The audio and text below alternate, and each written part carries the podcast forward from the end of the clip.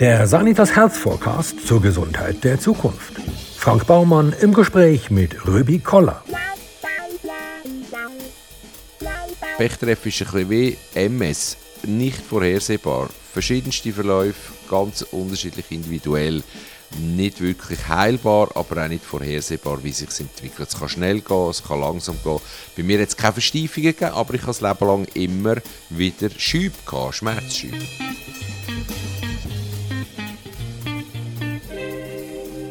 Röbi Koller war nach dem Phil1-Studium an der Universität Zürich Moderator beim Piratensender Radio 24, bei DRS3 und im Schweizer Fernsehen beim Magazin Karussell.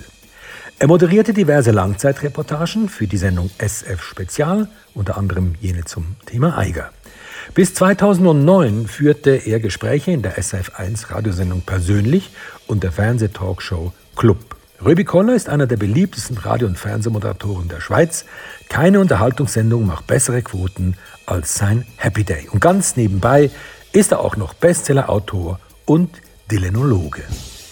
Röbi Koller, du hast ja vor kurzem eine OP gehabt. Wie geht es mit den Schmerzen? Also die Beschwerden sind im Moment ein bisschen besser. Ich habe eine neue Hüfte bekommen und das ist dann gerade unmittelbar nachher nicht so gut gewesen, wie alle versprochen haben. Alle haben gesagt, ja, da hüpfst du nachher wieder wie ein junges Reh, mach das lieber früher als später. Und bei mir ist das ein bisschen länger gegangen, weil bei mir das Rheuma noch drin grätscht sozusagen und noch, nicht immer nach der Regel spielt.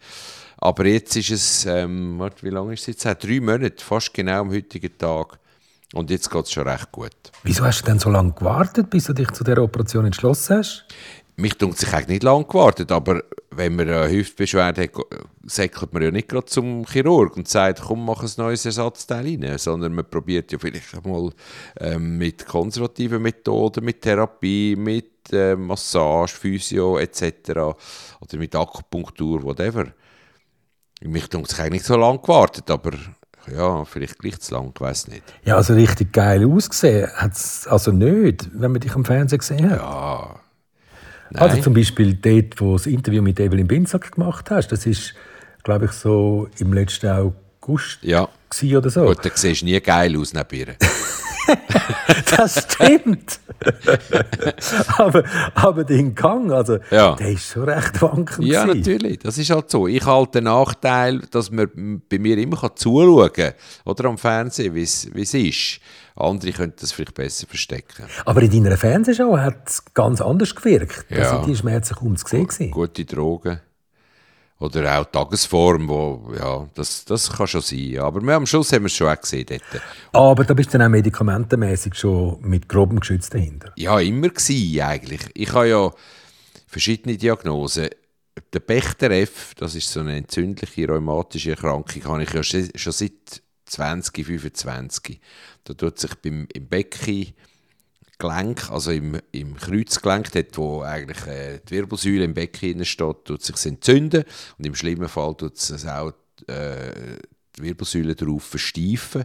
Die Leute, die schwere Verläufe haben, laufen dann nur wieder Colombo ein bisschen, der Inspektor Colombo, so gebückt. Das habe ich aber nicht Stopp, gehabt. Also, es fängt unten an der Wirbelsäule an, also dort Genau. der Iliosakralgelenk. ISG, sehr gut, sehr gut. In, in welchem Zeitraum spielt sich dann die Entwicklung von dieser Erkrankung ab? Ganz verschieden. Also Bechtereff ist ein bisschen wie MS, nicht vorhersehbar. Verschiedenste Verläufe, ganz unterschiedlich individuell. Nicht wirklich heilbar, aber auch nicht vorhersehbar, wie sich entwickelt. Es kann schnell gehen, es kann langsam gehen. Bei mir hat es keine Versteifungen gegeben, aber ich habe das Leben lang immer wieder Schübe gehabt, Schmerzschübe. Und hat es dann bei dir auch einen Einfluss auf die Haltung gehabt? Du hast vorher gerade Colombo gesagt, hast du dann auch bereits Anzeichen von einer Verbeugung von der, von der Wirbelsäule gehabt? Ja, wenn- Oder bist du von dem verschont? Also wenn es versteift, nachher tut es auch verbeugen oder kann es verbeugen. Ich bin aber von dem verschont geblieben.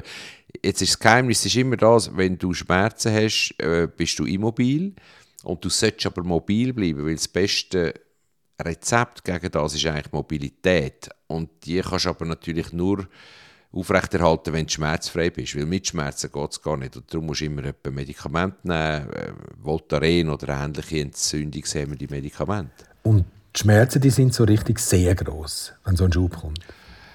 unterschiedlich. Es kann ein Stechen sein in der Hüfte, wo abzieht, bis zu, also in wenigen Fällen habe ich so Schübe gehabt, wo ich, wo ich nicht mehr können bewegen und keine Stelle gefunden habe, wo es mir wohl gewesen wäre. Und im extremsten Fall habe ich dann sogar Tramal bekommen. Das ist eigentlich ein, ein Opioid, also ein Opiat, wie sagt man dem richtig? Ich weiß nicht. Also ohne Gewehr, alle die Fachausdrücke, die ich da umrühre. Aber das ist dann heftig und das, ist, äh, das willst du nicht erleben. Wann hast du das dann das erste Mal realisiert? Mit etwa 20.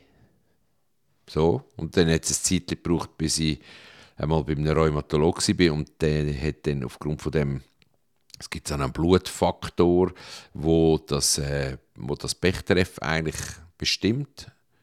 HAL27, wenn mich nicht täusche. Und dann haben wir gesagt, ja, der Post hat Bechtereff und das ist natürlich ganz bisschen, wie soll ich sagen, ein eine böse Diagnose, wenn man denkt, was könnte passieren. Aber bei mir war es nicht so schlimm. Gewesen. Kann sich Morbus Bechterew eigentlich auch auswachsen? Ja, das sagt man. Man sagt eigentlich, dass es, also erstens einmal sind mehrheitlich junge Männer befallen von dem.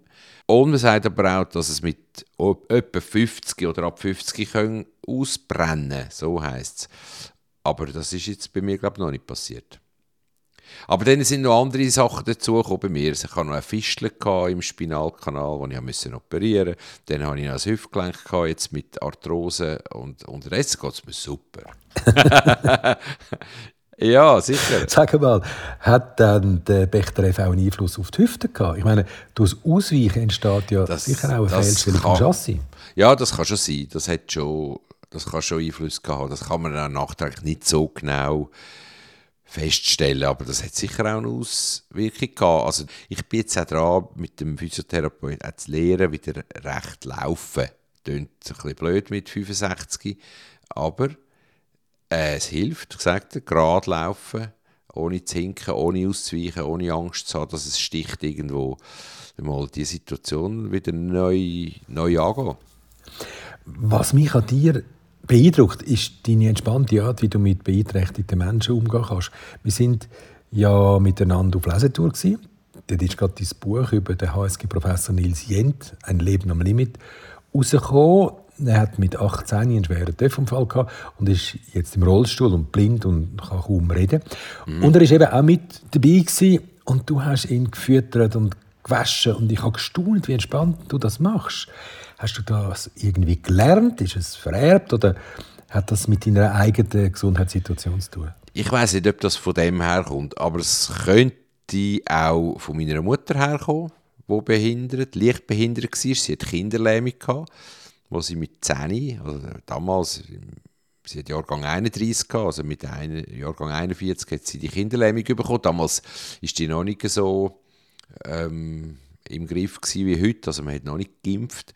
Und sie hat ein bisschen gekinkt, also sie hat ein Bein und eine Armbeeinträchtigung gehabt und hat aber trotzdem alles gemacht. Also äh, drei Kinder großgezogen, Haushalt geführt, Posten, gekocht, putzt, alles. Und hat nie, hat sich nie beschwert. Und ich habe auch nie das Gefühl gehabt, ich habe eine Mutter, die irgendwie behindert ist. Und das ist sicher unbewusstes Vorbild gewesen. Ich habe erst viel später dann eigentlich äh, realisiert, was die alles gemacht hat. Mit einer Hand oder mit eineinhalb Händen. Also man muss sich vorstellen, dass sie mit einer Hand hat sie nur immer ein bisschen helfen Und wenn ich denke, dass sie Konfi gemacht hat, Quitte-Konfi, hast du schon mal eine Quitte verschnitten? Das ist die Härte. Eine Quitte? Nein, ich meine, ja. kannst auch Stein, kannst auch Steinmetz werden oder so. Nein, das ist wirklich, äh, das ist mal sicher ein Einfluss gewesen. Dann haben wir noch einen behinderten Cousin, wobei zu dem habe ich nicht so viel der ist so autistisch, zu, dem habe ich nicht so viel Kontakt. Aber es hat sich ja dann auch mit der Zeit ergeben, man wächst ein bisschen rein. Die Sendung «Quer» hat ja schon viele äh, solche Leute im Fokus gehabt. Das habe ich mir nicht einmal gesucht, das ist einfach so, hat sich entwickelt. Learning by doing. Ah ja, aber du scheinst eben gleiches Interesse daran zu haben. Ja. Du hast ja sogar eine Behindertengruppe als Betreuer begleitet.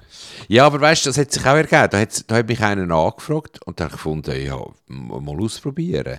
Und dann habe ich gemerkt, wow, das ist so eine Bereicherung. Also, erstens mal machst du eine Reise, die du vielleicht sonst nicht machen würdest gut, es ist, die Reise ist ist ja gleich, aber das ist schon noch ein Faktor. Und dann verdienst du zwar nichts, aber hast auch keine Spesen. Und dann gehst du mit Leuten, zum Beispiel auf Berlin, mit fünf äh, Behinderten, sind aber alles Fußgänger also die können laufen, aber so Autisten und, und äh, Trisomie 21 und so. Und dann musst du die betreuen und erlebst einfach Sachen, die Jahrzehnte später noch kannst erzählen, wie es einfach so schräg ist und so lustig und unglaublich. Also es ist sehr bereichernd, streng, aber bereichernd. Also einen haben wir einen Autist und der muss man so sagen, eine Kollegin und ich äh, ehemalige Krankenschwester und ich haben die Gruppe betreut, also zwei zu fünf, zwei Leute für fünf. Und dann haben wir gedacht, ja, ist noch lässig, gehen wir noch im, äh, ich weiß auch nicht mehr, libanesisch essen. Wir wollten originell sein, aber nicht gemerkt, dass die, die hat das nicht so geschätzt. Die hat gesagt, können wir nicht italienisch essen. Gut, dann haben wir am anderen Tag gesagt, wir können italienisch essen. Und dann sind wir äh, in einer Pizzeria wo aber, das gibt es in, in Berlin, wo nur Pizza offen hat, keine Küche. Also da gibt es nur, es gibt so Rest, es gibt so Pizzerias in Deutschland, die haben keine Küche, die haben nur eine Pizza offen. Und einer hat aber gesagt, ich, ich will Teigware, ich will Pasta. Der hat gesagt, nein, nein, es gibt keine Pasta, es gibt nur Pizza, ich will Pasta. Dann hat er seine NZZ davon ausbreitet, weil das hat er immer gemacht, er hat immer einen Sack voll NZZ dabei gehabt, von den letzten Tagen, wo er noch nicht nachher war. Und die hat er von links oben bis rechts unten, von vorne bis hinten gelesen, alles alles. Und hat aber auch alles gewusst über jeden Außenminister in Aserbaidschan und jeden, äh, jeden, jeden Konflikt in, in Westafrika etc. Alles gewusst. Hat einfach angefangen alles weggeräumt, damit seine NZZ Platz hat auf dem Tisch. Und dann hat meine Kollegin gesagt, komm, ich hole mir Pasta in, in einer anderen Beiz nebenzu. Und dann äh, ist sie gegangen und irgendwann wieder mit einem dampfenden Teller Spaghetti und hat seine NZZ weggeräumt und angefangen essen. Da habe ich gesagt, du, Kollege, könnte mir vielleicht Danke sagen? Vielleicht, oder? Dann sagt er, ja. Danke, woher hast du die? Und dann sagt, sagt die Kollegin von einer, von einer Beiz nebenzu, dann sagt er, wieso sind wir nicht von Anfang an dort hin? du, da habe ich müssen einen Grab abstellen. also, ich wäre fast durchgetrüllt, aber ja, so ist das halt. Das ist lustig. Im ja, aber auch ernst. Einmal haben wir ja einen von euren Schützlingen verloren? Ja, einen haben wir mal verloren. Ja, das zweite musst du fünf Leute betreuen und dann in einer Stadt und dann haben wir dann plötzlich haben wir wieder zählt, nur noch vier. Okay, schlecht. Dann sind wir zurückgelaufen. Aber der war gut erzogen. Gewesen. Der ist nicht, wenn du deine Frau verlierst, was passiert dann? Dann geht sie suchen und du gehst suchen. Und dann findet er einander lang nicht, oder? Weil beide suchen. Mhm. er war erzogen, gewesen, warten. Dort, wo wir zuletzt quasi die anderen gesehen, einfach warten, stehen bleiben, warten. Dann sind wir zurück und dort ist er gestanden. Nicht ein Mühe beunruhigt, sondern erst gut, kommen wir jetzt endlich. Du beschreibst einige Geschichten ja auch in deinen autobiografischen Aufzeichnungen Umwege von Höhenflügen, Abstechen und Sackgassen. Könnte man sagen, das Geschichten erzählen, äh, das Schreiben, ist eine Leidenschaft von dir? Ja, eine Leidenschaft. Es ist natürlich immer ein bisschen ein Scheitern, gell? Du schreibst und denkst immer wieder, nein, ist das genug gut? Ist das wirklich gut? Und, und äh, die Hauptarbeit ist ja immer Jetten. Also einfach immer das rausstreichen, was nicht so gut ist. Aber das erkennen, was nicht so gut ist, ist schwieriger als im Garten. Was ist nicht gut und was ist gut? Und das ist äh, schon ein Kampf. Und wenn es dann da ist, ich meine, du bist ja auch ein Medienmann, elektronische Medien, und das Zeug ist ja flüchtig. Ich meine, es gibt schon Träger, aber, aber es ist eigentlich flüchtig, es wird gesendet und ist weg. Und bei einem Buch hast du plötzlich schwarz auf weiß etwas und das macht schon noch Freude, wenn du das hast. Aber der Weg dorthin ist, ist schon steinig, noch, ja. Ist hart. Und nachher, also ich kenne das jetzt vor allem auch von meinen Büchern oder Filmen, nachher denkt man, ah, das hättest du jetzt vielleicht ein bisschen besser machen können. Herrschaft, warum ist das nicht in Sinn Du, du bist also endlos auf der Suche nach einem perfekten oder ja. andersrum, du hast eine Idee, äh, die Vorstellung und du merkst, du bist noch gar nicht dort, wo du willst ankommen und dass du das vielleicht auch gar nicht schaffen wirst. Das ist auch das, was dich ja, umtreibt und um den Schlaf bringt. Klar, du, du, musst natürlich nicht denken, du wärst so gut wie der Bob Dylan im Schreiben.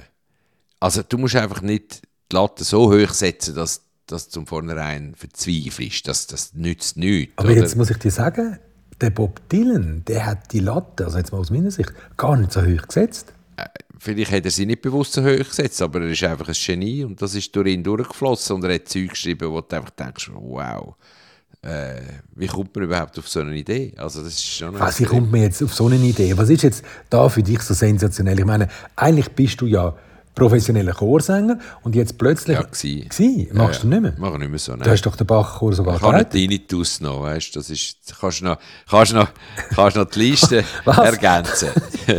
Was, das hast du auch noch? Du bist ja eine komplette Occasion. Ja, weißt du, so 20 alt und Sopran neben dir, jede Woche zwei Stunden. Das vertrage ich nicht mehr. Ich habe euch auch gehört. Ich war begeistert. Das ist ja jammer schade. Ja, ja, nein, das ist ein grossartiges Erlebnis, aber jetzt ist halt eine andere Phase in meinem Leben. Aber jetzt sag mal, ist das, das nicht eine enorme Grätsche vom Bachchor zum Bob Dylan? Ja, der Bach war ein Genie und der Dylan ist ein Genie. Das ist schon sehr ähnlich. Heimatland. Nein, es ist ja Grätsche. Ja, das ist eine tatsächlich. Der Bob Dylan ist ja gesangsmässig manchmal ja recht herausgefordert. Aber, Nein, ähm, das Publikum war herausgefordert, wenn er so rumknäselt. Das Publikum auch, ja. Aber, aber er, ist, er ist besser, als man immer sagt. Und aber jetzt abgesehen davon, seine Texte sind einfach großartig und auch wenn du sie nicht verstehst, kannst du sie einfach für die Schönheit der Sprache nehmen.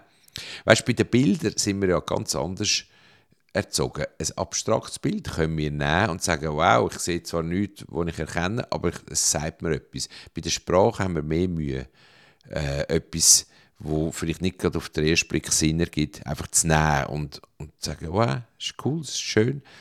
Weil dort, wenn man es versteht, geht eher immer äh, über den Kopf hinein. Und der Dylan hat Sachen geschrieben, die betörend schön sind. Aber kommen wir gehen wieder zurück. Nein, mich nimmt nämlich noch etwas anderes wunder. Ich habe letztens den Kuno Launer gehört mit seiner schweizerdeutschen Version von Don't Think Twice, It's Alright. Mhm. Ja, es ist natürlich nicht der Bob Dylan, aber es tut den Leuten immerhin einen Eindruck von dem geben, was Bob Dylan hat erzählen Und wie bei allen fremdsprachigen Musikern werden, jetzt mal rein inhaltlich gesehen, halt all die ausgeschlossen, die der englischen Sprache nicht mächtig sind. Ja, ja, das ist so. Und trotzdem, die, die Musik kannst du trotzdem hören. Und, und die Art, wie er Musik macht, die Art, wie er phrasiert, ist trotzdem, auch wenn du es nicht verstehst, ist, ist spannend. Aber klar ist es ist sicher ein grosser Mehrwert, wenn du es verstehst. Und die einen haben ja Dylan übersetzt, möglichst wörtlich, die anderen haben es mehr übertragen so wie der Kuno, der Franz Hohler auch oder ähm, der Polo. Ja, der Polo hat es manchmal einfach geklaut und etwas Neues daraus gemacht, das kann man auch. Ähm, aus dem Leopard Skin Pillbox hat, hat er einen Schlangenledergurt gemacht, das geht auch, kann man auch machen. Ist was soll ich jetzt sagen? Kriminell. Es ist originell. es ist originell. Du machst jetzt ja sogar einen Bob Dylan Podcast. Gibt es denn bei uns noch viele so Dylan Dylanologen heißen die. Dylanologen. Dylanologen, genau. Es gibt viel. Also, Podcast, es ist ja vor allem eine Veranstaltung, die ich mache hier im, einem Café hier in Zürich, Wip King, wo ich jedes Mal einen Dylan-Fan einlade. Ich habe jetzt angefangen mit dem Hank Schitzo, dann kommt der Benz Friedli, irgendwann kommt der Jean-Martin Büttner und vielleicht der Franz Hohler, vielleicht kommt mal Sophie Hunger, keine Ahnung. Und es gibt sehr viel. Aber ich, bin, ich schaue natürlich neidisch auf einen Podcast von zwei englischen Schauspielern, äh, Is It Rolling Bob, Talking Dylan, die machen seit etwa vier, fünf Jahren solche Talks alle Monate ein und die haben natürlich ein Reservoir an Leuten, wo millionenfach grösser ist als meins und sie können in der Originalsprache über den Dylan reden. Jetzt sind wir wieder bei der Sprache. Was natürlich viel toller ist, wenn du, wenn du mit Leuten redest, die die gleiche Sprache reden wie der Dylan. Ja, den Wortwitz kannst du natürlich nicht besser herauskristallisieren. Genau, genau. Ich finde ja Man Gave Names to All the Animals großartig. ja, genau. Es ist ein, ein witziges, kleines Lied, äh, wo einen biblischen Hintergrund hat, wo aber wo die Linologen finden das nicht so lässig, das Lied. Das ist ein Kinderlied, aber meine Frau liebt es, heisst Ja, aber Geschichte ist sympathisch bei, und die Reime sind doch richtig witzig. Ja, und bei der einen, bei der einen, beim einen Tier, das so viel Gras frisst, und he saw milk coming out, but he didn't know how. Well, let's call it a cow. genau. Ja, Woher kommt denn dein Sinn für Humor? Ja, den habe ich, den habe ich glaube einfach, weiß auch nicht, mitbekommen. Vielleicht, ich weiß, ich kann das nicht sagen. Das ist so ein bisschen ein, ein positiver Blick aufs Leben. oder? Also ich, das halb volle Glas, das berühmte. Ähm, sicher auch immer wieder trainiert durch, ich bin früh in Kontakt gekommen mit, äh, mit Monty Python, ähm, habe auch Freunde gehabt, die ich heute noch habe, wo wir so die, die Art von Kalauer Humor immer wieder pflegen, auch über WhatsApp-Gruppen, mit dir auch oder mit anderen Leuten im Radio. Äh, Sachen, die man gar nicht immer nur öffentlich machen kann, wo zum Teil auch nur lustig sind unter uns. Ich bin vor vielen Jahren an einem Workshop vom damaligen Radio DRS zum Thema Humor am Radio gewesen. und am Schluss hat man dann ein Thesenpapier verabschiedet und die zehnte These von Bern, dort hat der Workshop stattgefunden, die zehnte These von Bern war, Humor kommt selten durch, drum lassen wir ihn sein. okay, okay. Ja, Ironie, Ironie geht nie. Gut, das gibt schon so Gesetzmäßigkeiten am Fernsehen. Wenn du am 8. Uhr am Abend eine Sendung machst wie ich, Happy Day, dann musst du nicht ironisch und doppelbödig sein. Das bringt einfach nichts, weil das Publikum ist nicht das Richtige. Der, der, der, der Harald Schmidt hat ja mal «Verstehen Sie Spass» moderiert. Das ist nicht gegangen, weil der hat Witze gemacht, die niemand verstanden hat. Wenn einer ein bisschen laut gelacht hat in der vordersten Reihe, hat er gesagt, hör auf, so stimmen die zurück ins Heim. Das kannst du nicht machen mit diesen Leuten, oder? Und jetzt sollte ich nichts gegen diese Leute sagen, aber sie sind einfach zu dieser Zeit und an dem alles nicht bereit für diese Art von Humor. Und das musst du einfach wissen. Was ich immer wieder verblüffend finde, ähm, also wenn man deinen Werdegang anschaut und deine Interessen, dann bist du für mich wirklich nicht der typische Happy Day-Zuschauer. Bin ich ja nicht, bin ja der Macher. Genau, und trotzdem bist du vermutlich die perfekte Besetzung. Vielleicht, weil du genauso nah am Wasserbau bist wie deine Gäste. Ja, zum Teil schon. Also du strahlst eine unglaubliche also Authentizität aus bei diesem Job bist privat aber völlig anders interessiert. Das finde ich halt faszinierend. Das musst du ja niemandem sagen. Das musst du ja niemandem sagen. Oh, sorry, Spoiler, Spoiler. Nein, nein, nein. Ja, aber weißt du, man muss ja nicht, man muss ja nicht genau so sein. Ah, wie soll ich jetzt das sagen? Ähm, wir sagen mit Fernsehen machen ist lustiger als schauen. Fernsehen machen, oder ob ich Happy Day will schauen, ja, ich will es vielleicht schon schauen, weil es natürlich schon Geschichten sind. Es sind es sind echte Geschichten, die hier erzählt werden. Und du hast etwas davon für die Zeit, die du da opferst, ja, für oder wo du da investierst. Ähm, das ist, glaube ich, heute ein bisschen selten geworden am Fernsehen, das Echte. Also es ist so viel Fake am Fernsehen, so viel, so viel Hohl und einfach nur ähm, warme Luft. Da, glaube ich, da sticht es etwas Schönes. Ja, sie, sie machen es halt für Kollegen. Sie, sie machen das Fernsehen halt für Kollegen. Die einen machen es für Kollegen, die anderen, vor allem so in, den deutschen Privatsendern, die ziehen das Publikum dermaßen über den Tisch. Also die, die haben keinen Respekt vor den, vor den Zuschauern, vor den Leuten, die sie porträtieren. Also das ist, da, da komme ich Hühnerhaut über. Das geht nicht. Wir, es ist nur die Quote, die zählt. Ja, wir arbeiten immer mit Respekt und das lohnt sich längerfristig sehr. Da hilft es natürlich, wenn man die Haltung von die Heimen aus mit auf den Weg bekommen hat. Genau. Wie bist denn du eigentlich aufgewachsen? Ja, wie man halt aufgewachsen ist in den 60er Jahren, noch relativ traditionell, mit, äh, wie soll ich sagen, mit, mit festen Wertvorstellungen von Seiten der Eltern, von den Lehrern. Es hat Autoritäten gegeben und die hat man gefällig zu beachten gehabt. Und, und äh, wenn du gespürt hast, hast du es dann schon zu, zu spüren bekommen. Ich habe gerade letzte mit einem darüber geredet, was ist damit passiert, wenn du heimgekommen bist von der Schule und gesagt hast, der, der Lehrer kann eine Strafe bekommen vom Lehrer. Was ist echt passiert? Haben sie gesagt, ja, wird du schon gewusst haben, warum. Wirst auch, wirst auch wahrscheinlich, wirst es auch verdient haben und so weiter. Heute, das hat mir ein Lehrer erzählt, wenn, wenn, wenn er ein Kind äh, bestraft, ist es gut möglich, dass die Eltern anrufen und ihm sagen, was fällt ihnen eigentlich ein? mein Kind zu bestrafen. Geht doch nicht. Oder? Das ist ja noch der bessere Fall. Die meisten kommen ja gerade mit dem Anwalt. Vielleicht. Nein, das ist schon, hat sich sehr verändert. Die Werte, man ist sich einig gewesen, hat aber sicher ganz klar einen Nachteil gehabt. Man war gefangen in einem relativ rigiden System. Wir haben uns ja da befreit. Wir sind ja nicht gerade 68er, aber, aber wir sind sicher auch, wir haben profitiert von den 68er und haben uns befreit von dem. Und ich bin wahrscheinlich bis heute einer, der schlecht führbar ist, weil äh, ich, ich, ich kenne halt keine Autoritäten, die nur einfach ein Schild da an der Brust haben und wo die Autorität gar nicht äh, können füllen mit, mit äh, Kompetenz. Das wäre ja wichtig, oder? Wenn einer kompetent ist, ist er für mich zuoberst kein Problem. Aber wenn einer nur tut, wie, dann geht es nicht. Und das ist sicher geblieben von, dem, von dieser Umbruchszeit von damals. Ja, eben, Sabta. Sabta ist ja unser Lieblingsbegriff. Sabta, genau. Äh, Sabta heisst schon wieder, warte, jetzt muss ich äh, äh, nichts sagen, nichts sagen. Sabta, ähm, äh, äh, sagst du, ich habe es vergessen. Souveränes Auftreten, Auftreten. bei totaler Ahnungslosigkeit. Ja. das denke ich so oft, wenn ich jemanden am Fernsehen sehe, ganz egal ob äh, Politiker oder wer auch immer. Und auch die ganzen selbsternannten Experten. Kein Plan, aber die sind extrem wichtig. Ja, ja, das muss man aber schon hinterfragen immer. Weil du gerade vorhin von Autorität und Schildli geredet hast. Jetzt hast du ja vermehrt mit den Leuten im weißen Mantel zu tun gehabt.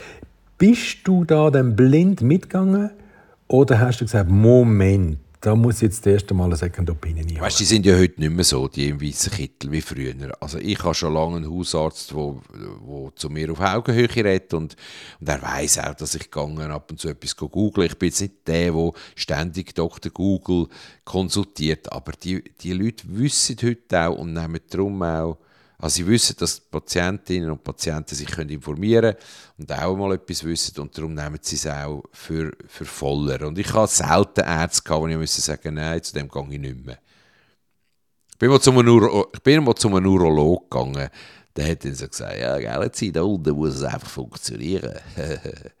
habe ich gefunden, nein so reden wir nicht miteinander, Kollege. Und dann bin ich nicht mehr zu dem gegangen. Also, ist ja ganz einfach, oder? Du wechselst einfach den Arzt. Also, was ja auch ein Megatrend sein scheint, ist, dass die Leute schon rundum informiert zum Arzt gehen. Ja. Bist du auch so ein? Ja, aber nicht übertrieben. Weißt du, es gibt ja die, die googeln und die sind schon krank. So ist es nicht bei mir. Weil Google ist, hat schon seine engen Grenzen. Und du merkst gerade bei, bei so Krankheiten, wenn du googelst und dann, dann begegnet er auf, auf sieben Seiten die genau gleiche Formulierung.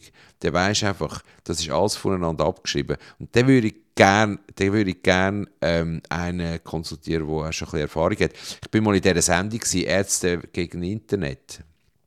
Weißt, wo drei Ärzte sind und wir sind drei Promis gewesen, und wir dürfen das Internet brauchen und die Ärzte haben nichts dürfen brauchen. Und der gleiche Patient ist gekommen und sie können befragen und wir können. Und die Ärzte haben zum Glück immer gewonnen weil sie einfach einen anderen Background haben und, und anders können kombinieren und äh, Google ist schon gut, aber, aber die Erfahrung ist auch viel wert. ja gut, Arzt ist ja eine Art auch fast ein, bisschen ein Beruf. Das dürfen wir also auch nicht unterschätzen. wie ein kleiner Beruf, genau. Es gibt wie ein kleinen Ausbildung. Ja, genau. Mir hat der Kniechirurg Stefan Preis, er ist auch schon Gast in meinem Podcast, gesagt, er hätte schon mal jemanden der mit der genauen Operationsvorstellung, also nach Google zu ihm gekommen ist. Mhm, Gebrauchsanleitung quasi. Genau, alles Schnitt für Schnitt, wie man es machen muss. Und dann hat der Stefan gesagt, okay. Okay. okay, dann machen wir das gerade so, wie Sie vorschlagen. Okay, macht sie es doch gerade selber. Aber er hat dann, glaube ich, gleich den herkömmlichen Weg gewählt. Hast du eigentlich einen Schutzengel? Weiß nicht. Hm. Nein, ich habe nicht das Gefühl ein Schutzengel. Manchmal hast du Glück im Leben und manchmal hast du aber auch Pech, aber ja. Ich bin zweimal so blöd aufs Velo aufgestiegen und umgekehrt. Dann habe ich sagen, der Schutzengel. Ja, ich bin so blöd. Weißt du, es war eben noch beschlossen. Kannst du dir vorstellen, wenn du hinten das Schloss zu ist und du schwingst dich auf den Sattel und es macht einen Rabatz, du weißt gar nicht, was läuft, denkst hure scheiß Velo ist noch beschlossen. Das ist mir zweimal passiert. Nein. Und dort habe ich vielleicht einen Schutzsegel gehabt. Dann schaust du als erstes um, hat jemand zugeschaut, okay, ich stehe auf, aufstehen, Krone richten, weiterlaufen. Du, gibt es Gott? Gibt es Gott? Es gibt, es gibt sicher eine höhere Macht und, und der Mensch hat immer irgendwie probiert, sich das Wunder zu erklären von der Natur. Wer hat das alles gemacht und wie funktioniert das? Und wow, jeder Frühling kommt, kommen wieder Blüten und jeder Herbst verblüht es wieder und der Kreislauf und die Sonne und die Kälte und die Wärme und die Tiere und die ganze Kreatur. Wer hat das alles gemacht? Und auf der Suche nach so Antworten hat man so, so Modelle entwickelt. Das eine Modell ist äh, das christliche, das andere das buddhistische, äh, islamistische, jüdische, whatever. Und jeder sucht eine Erklärung für das. Und jeder sucht auch nach Antworten auf die Fragen, woher kommen wir, wohin gehen wir, was passiert nach dem Tod. Es gibt die, die sagen, äh, ist einfach fertig. Aber das ist ein, unangenehmer Gedanke, wo man vielleicht nicht so Freude hat an ihm und darum malt man sich so Geschichten aus wie Paradies oder Hölle oder dort siehst du die anderen Kollegen, die schon gestorben sind, wieder. Oh, so. Und ich bin auch einer von denen. Ich bin prägt von einer katholischen Erziehung, wo es natürlich einen Gott klar gegeben hat. Weiss ein Mann mit einem langen Bart und so. Und das kann ich ja nicht ganz abschütteln. Aber ähm, ich bin dann vielleicht gleich ein bisschen mehr auf der Seite von der sogenannten Pantheisten, die einfach die Natur als Ganzes, als Wunder anschaut und, und staunet immer wieder. Der Röbi Koller.